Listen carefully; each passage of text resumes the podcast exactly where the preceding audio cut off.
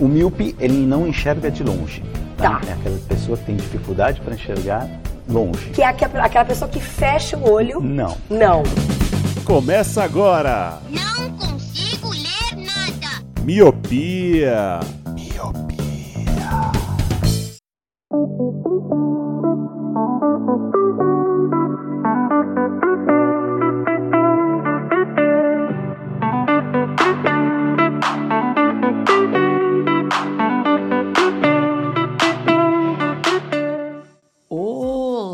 Querido Miope! Seja muito bem-vindo e muito bem-vinda a mais um podcast Miopia. Fique à vontade, limpe as suas lentes e ajeite seus fones, pois eu estou só começando.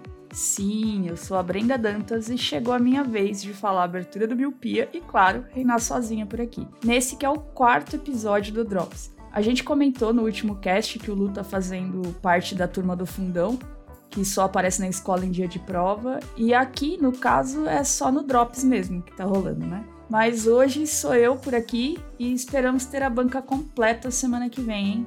Quem tá por dentro do esquema do Drop sabe que a gente não tem um tema pré-definido para falar aqui. E voltando para analogia com escola, é na mesma pegada da redação com tema livre. E eu já adianto que eu não sou muito boa com isso. Assim, é sem um direcionamento eu me perco bastante. Mas vamos lá, vai dar tudo certo. Eu vou tentar seguir a- as regras por aqui, não passar do horário e não devagar muito, tá? Antes de eu falar qual tema eu trouxe pra vocês, deixa eu passar os recados. Como todos sabem, eu ainda tô no período de experiência aqui no Miopia, não passei dos três meses ainda. E se eu não fizer direitinho, já viu, né? Então vamos lá. Se você, meu caro ouvinte, minha cara ouvinte, quer ajudar a manter esse podcast de Milps firme e forte, além de divulgar com os amigos e familiares, você pode nos ajudar financeiramente de duas formas. A primeira delas é pelo site do Padrim, é só se cadastrar por lá e optar pelo plano de um real ou de cinco reais. E a segunda maneira é pelo aplicativo do PicPay, que você pode baixar tanto pelo Android quanto iOS. E também é só se cadastrar e optar por um dos dois planos.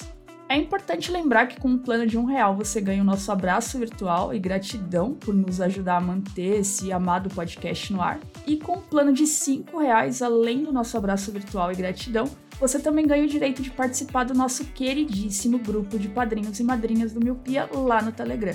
Lembrando que você também nos ajuda demais seguindo a gente nas redes sociais, que é podcastmiopia, tanto no Twitter quanto no Instagram. TikTok, vocês sabem, não rolou ainda, mas eu ouvi boatos que se estourar de mensagens e comentários pedindo a dancinha do Lu no TikTok, isso vira realidade, automaticamente. É só bombar e, e vai ter. Enfim, obrigação feita, vamos pra diversão.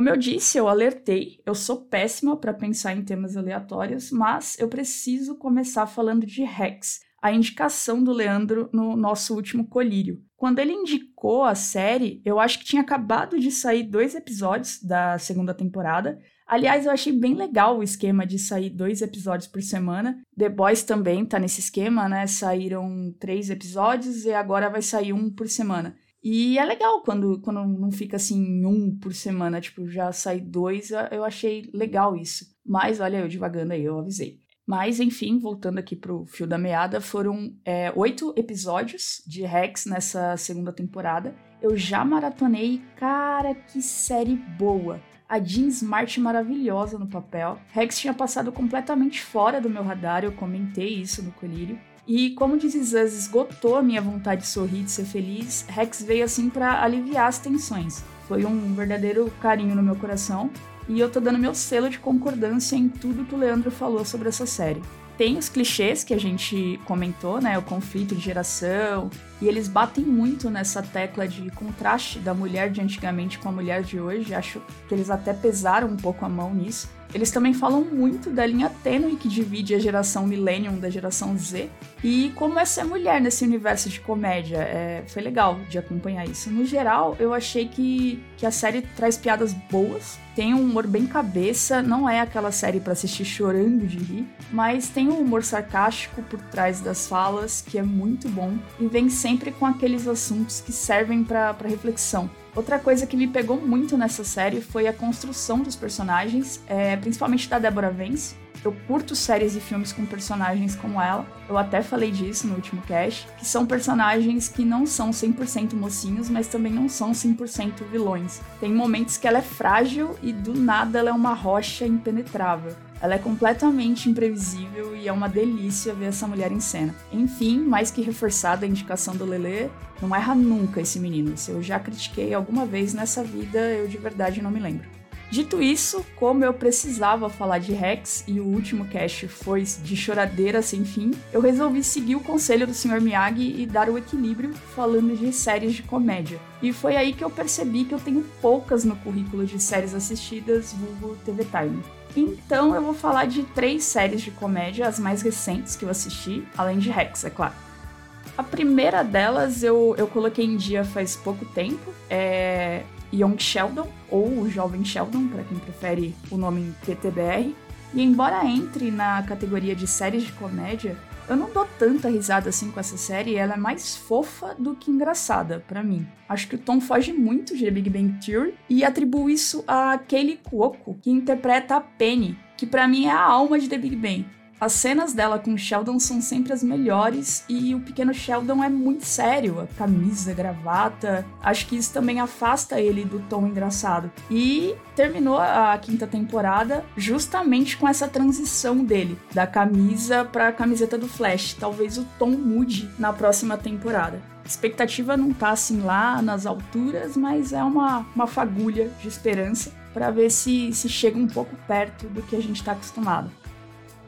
A segunda série que eu vou falar aqui, eu tô em falta com a última temporada. Não saiu ainda em lugar nenhum, pelo menos não que eu, que eu tenha visto. E eu não apelei pra pirataria. Talvez por um pouco de preguiça, talvez por falta de tempo.